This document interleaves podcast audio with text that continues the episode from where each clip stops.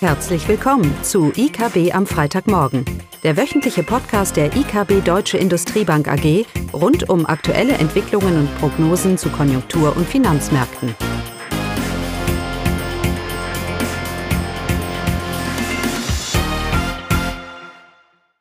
Willkommen zu IKB am Freitagmorgen mit Klaus Bauknecht und Caroline Vogt. Ja, die Themen für heute. Einschätzung zu Staatsschulden in der Eurozone, ein Ausblick für die deutschen Industriebranchen und abschließend eine Markteinschätzung und die Daten der nächsten Woche. Ja, fangen wir mit den Schuldenquoten an. Wir hatten ja diese Woche die finalen Zahlen äh, über die Schuldenquoten in der EU. Und wenn man sich diese Zahlen anschaut, dann ist es erstmal sehr, kann man das als sehr positiv sehen. Die Schuldenquote für die Eurozone ist gesunken von 92 Prozent 2014 auf 85 Prozent letztes, im letzten Jahr und auch die einzelnen Länder, Deutschland von 82 auf 60,4 jetzt und Holland sogar auf 52 Prozent runtergegangen. Also da ein grundsätzlich positives Bild. Allerdings gibt es auch Länder, und die kennen wir, Italien, Belgien, Frankreich, Portugal, Spanien und natürlich Griechenland, die weiterhin eine extrem hohe Schuldenquote von um oder über 100 Prozent haben. Und die Frage ist, ob dieser Rückgang, den wir jetzt gesehen haben, insgesamt von den 92 auf die 85 in diesen fünf Jahren, ob das denn ein Erfolg ist. Sind das gute Zahlen? Wie ist das zu bewerten? Und es sind, es gibt drei Treiber, die eine Staatsscheldendynamik beeinflussen. Das ist natürlich die Fiskalpolitik oder das Primärdefizit oder das Haushaltsdefizit. Es, sind, es ist die Zinslast und damit die Geldpolitik.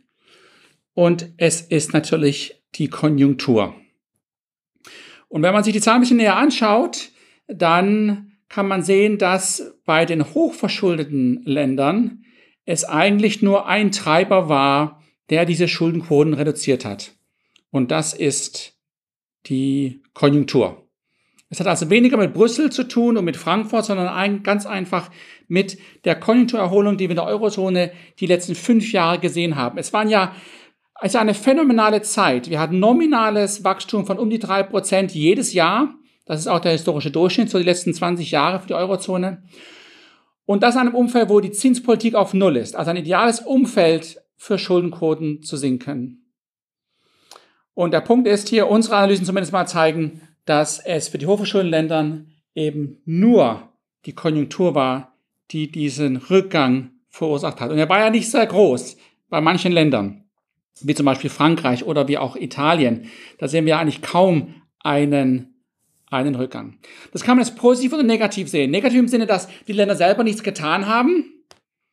Da würde ich gleich mal Einspruch erheben, weil ein Land sich ja nicht gesund sparen kann. Das kann eine, eine Person, aber ein Land kann das nicht, sondern ein Land kann ihre Schuldenquote eigentlich nur senken durch Wachstum.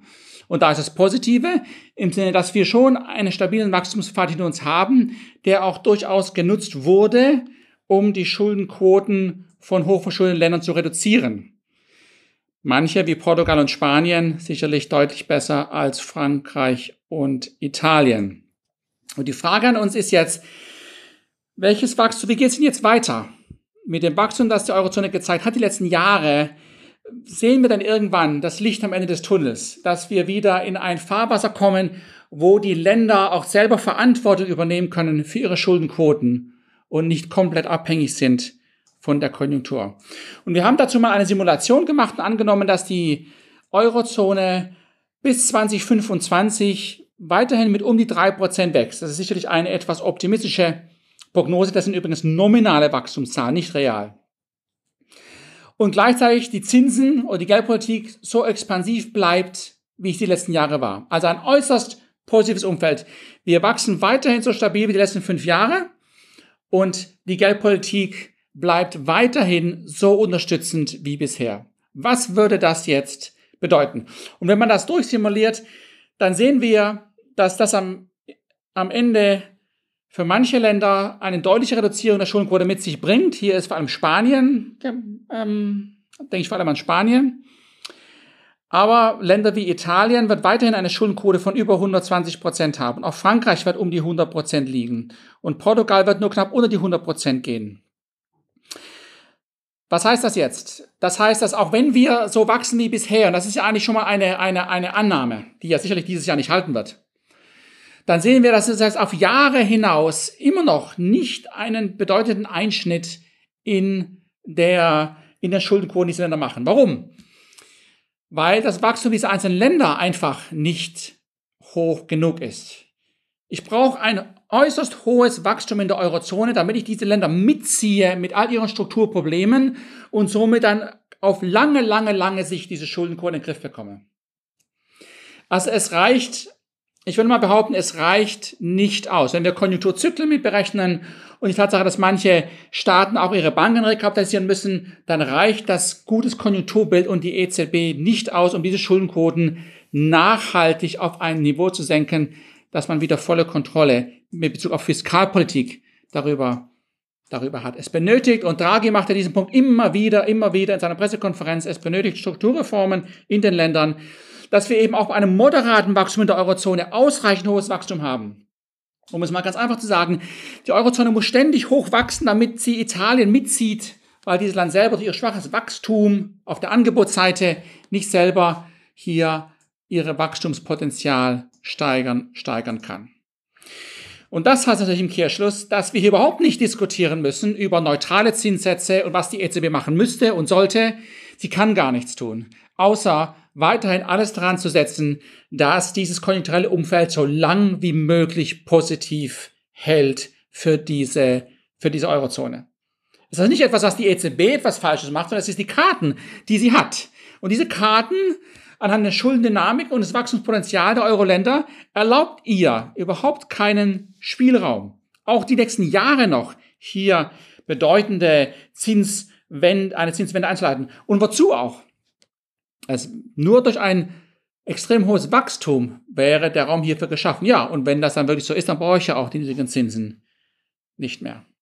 Nein, diese Zahlen dieser Woche, auch wenn sie so gut sind und, und, und sinken, sie zeigen uns, wie nötig die Eurozone ein anhaltend hohes Wachstum hat und ne, braucht, ne, Caroline? Braucht. Braucht.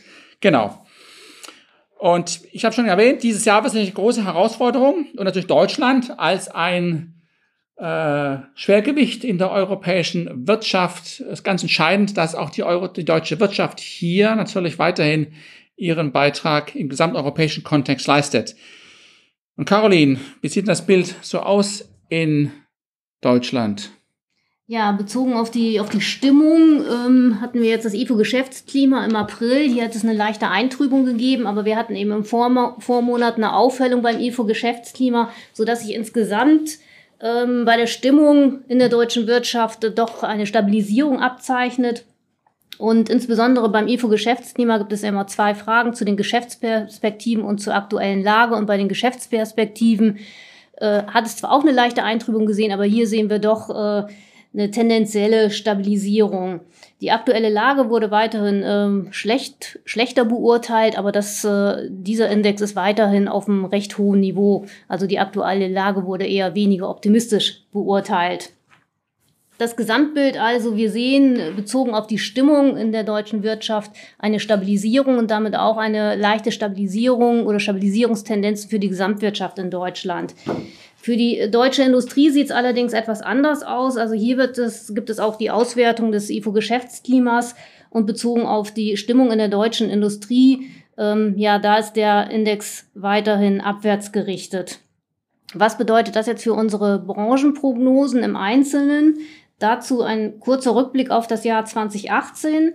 Wir hatten im ersten Halbjahr 2018 bei allen Branchen eine, eine sehr starke Entwicklung. Und dann im zweiten Halbjahr im Zuge der, der sich abschwächenden Weltkonjunktur hat sich auch in allen Branchen die, die Produktion doch deutlich abgeschwächt und wir sehen im zweiten Halbjahr haben wir Produktionsrückgänge gesehen.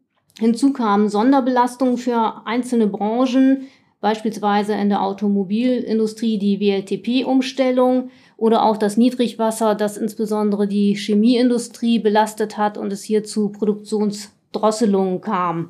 Das sind aber auch wiederum Branchen, wo wir erste Stabilisierungstendenzen jetzt bei den jüngsten Produktionsdaten sehen, aber eben keine großen Aufholeffekte. Das Jahr 2018 bezogen auf die Gesamtwachstumsraten äh, sind bei allen Branchen positiv, mit Ausnahme der strukturschwachen Branchen, Textilbekleidung, ähm, Möbel und eben Automotive und auch die Metallbearbeitung, was ja ein großer Lieferant für, für die äh, konjunktursensitiven Branchen ist. Diese Branchen sind im negativen Bereich. Unsere Branchenprognosen dann für 2019, 19, also für das aktuelle Jahr, äh, liegen bezogen auf die Wachstumszahlen fast alle im negativen Bereich, also negatives Jahreswachstum. Und das ist eben darin begründet, dass wir aufgrund der schwachen Entwicklung Ende 2018 dass diese Branchen mit einem sehr schwachen Produktionsniveau ins Jahr 2019 gestartet sind und wir hier auch in der erst, im ersten Halbjahr noch nicht unbedingt die Stabilisierungstendenzen sehen oder die Belebung sehen, sondern erst, äh, erst im zweiten Halbjahr gehen wir von der Belebung der Industriebranchen aus, eben aufgrund der anziehenden Weltkonjunktur, die wir erwarten. Dieser Verlauf im zweiten Halbjahr wird äh, aber nicht ausreichen, damit viele Branchen dann äh, eine positive Wachstumsrate realisieren können für das Jahr 2019, so dass wir eben hier die negativen Wachstumsraten für fast alle Branchen haben, obwohl eben, wie gesagt, der Verlauf im zweiten Quartal dann doch eher positiv ist. Positive Wachstumsraten 2019 sehen wir nur für die Nahrungsmittelindustrie ein leichtes Wachstum. Das ist eben eine konjunkturunabhängige Branche, die immer relativ stabil verläuft. Und äh, Holzindustrie und auch Glas-Keramik, baunahe Branchen sollten auch ein leicht positives Wachstum zeigen, genauso wie die Automo Automobilindustrie. Hier sehen wir auch nur ein leichtes Wachstum, eben aufgrund der Stabilisierungseffekte und äh, auch diese Branche kann positiv überraschen, wenn es die Nachholeffekte dann doch, wenn die sich einstellen sollten aufgrund der WLTP-Umstellung. Ja, was bleibt festzuhalten? Die negativen Wachstumszahlen für 2019 sollten jetzt nicht überbewertet werden, weil diese sind eben nicht verbunden mit einer tiefgreifenden Krise, die sehen wir nicht, sondern es liegt daran, der schwache Einstieg Anfang 2019, dann die moderate schwache Entwicklung im ersten Halbjahr, die wir erwarten, und dann eben die Belebung in der zweiten Jahreshälfte. Damit sind dann auch unsere Prognosen für 2020 durchweg für alle Branchen positiv. Also die Zahlen 2019 äh, sehen eigentlich schlimmer aus, als es tatsächlich nach unserer Ansicht ist. Naja, ist alles eine Frage der Perspektive. Wenn genau. ich in den Spiegel schaue und ich schaue mir die die Zahlen an, die letzten Monate, dann kann ich richtig deprimiert werden. Schaue ich nach vorne und schaue mir Frühindikatoren an, du hast auch den IFO erwähnt, dann gibt mir das doch wieder etwas, etwas Hoffnung. Die Frage ist, wohin lebe ich? Lebe ich in der Zukunft oder lebe ich in der, in der Vergangenheit? Und ich glaube, das ist auch das Spannungsumfeld, in dem sich die Märkte im Moment befinden. Auf der einen Seite haben wir Fakten, die relativ schlecht sind. Wir hatten heute zum Beispiel Zahlen aus Südkorea. Die Wirtschaft ist da um 0,3 Prozent geschrumpft. Das ist natürlich nicht überraschend. Ein Land, das auch so eine hohe Industriequote hat. Ähm, und gleichzeitig haben wir aber Stimmungsindikatoren weltweit, die uns sagen, aber es stabilisiert sich doch schon wieder. Also in diesem, in diesem Spannungsumfeld äh, bewegen wir uns und da bewegen sich auch die Märkte und dementsprechend ist auch eine gewisse Volatilität, die wir auf den Märkten natürlich sehen. Es ist nirgendwo besser zu sehen als bei den Bundrenditen wieder mal, die jetzt wieder negativ gegangen sind auf Grundlage der schlechten Konjunkturzahlen. Ähm, während die Aktienmärkte überraschenderweise doch weiterhin ein relativ positives Bild haben, das wir ja unterstützen werden. Wir leben ja in der Zukunft, Caroline. Mhm. Ja? Und wir erwarten auf Grundlage des globalen Konjunkturzyklus und den Frühindikatoren, dass sich diese Konjunktur stabilisiert und auch noch dementsprechend erholt. Ähm, und von daher sehen wir auch weiterhin negative Bundrenditen als irgendwie nicht nachvollziehbar. Natürlich ändert sich die Geldpolitik nicht viel die nächsten Jahre, da habe ich schon drüber, viel drüber gesagt, aber ähm, diese negativen Bundrenditen spiegeln ein extrem negatives Konjunkturbild wider, das wir einfach nicht, ähm, nicht teilen. Allerdings bleibt das, Feld, das äh, Umfeld schwierig, wenn wir jetzt auf die kommende Woche schauen. Und äh, derjenige, der jetzt auf klare Signale hofft, das äh, muss ich leider enttäuschen. Es wird so ein gemischter Korb von Daten. Auf der einen Seite kriegen wir Frühindikatoren, aus China und die sollten eigentlich positive Impulse senden. Wir haben ja die Zahlen aus China grundsätzlich waren doch ganz positiv die letzten Wochen, auch die eigentlichen Fakten, die rückblickenden Zahlen, Stichwort BIP im ersten Quartal. Aber wir haben eben auch Zahlen ähm, aus der Eurozone hier das BIP-Wachstum des ersten Quartals. Und das wird sicherlich keine gute Zahlen werden. Von daher bleibt es ein gemischtes Bild. Wir haben auch die Fed nächste Woche und die Bank of England. Beide werden jetzt sicherlich nicht euphorisch über die Konjunktur sprechen, vor allem die Bank of England natürlich nicht mit dem Brexit. Und auch in den USA macht man sich ja Sorgen, zu welchem Maße die aktuell gute Lage denn noch haltbar ist. Ähm, und ob sich da nicht Stimmungsindikatoren bald eintrüben könnten. Hier wären die Arbeitsmarktzahlen vielleicht noch interessant. Also es bleibt ein gemischtes Bild. Und der, wo negativ ist, wird sicherlich nächste Woche etwas finden. Und der, wo positiv gestimmt ist, wird das auch. Und das ist ein ganz typisches Phase, in der wir uns eben jetzt bewegen, wenn sich Konjunkturzyklen drehen. Entweder zum Negativen, wie es vielleicht in den USA bald sein wird, und zum Positiven, wie wir das in der Eurozone erwarten. Entscheidend ist, dass man da durchschaut und nicht in der Vergangenheit ähm, lebt. Und in dem Sinne bleiben wir doch auf Grundlage der Frühindikatoren relativ positiv, was die Konjunktur angeht. Ähm, genau. Fällt mir jetzt nichts ja. mehr dazu ein. Dann Wie? wünschen wir ein schönes ja, Wochenende. Genau. Tschüss. Tschüss. Das war das wöchentliche IKB am Freitagmorgen. Sie wollen immer über neue Ausgaben informiert bleiben? Dann direkt den Podcast abonnieren oder besuchen Sie uns unter www.ikb-blog.de/podcast.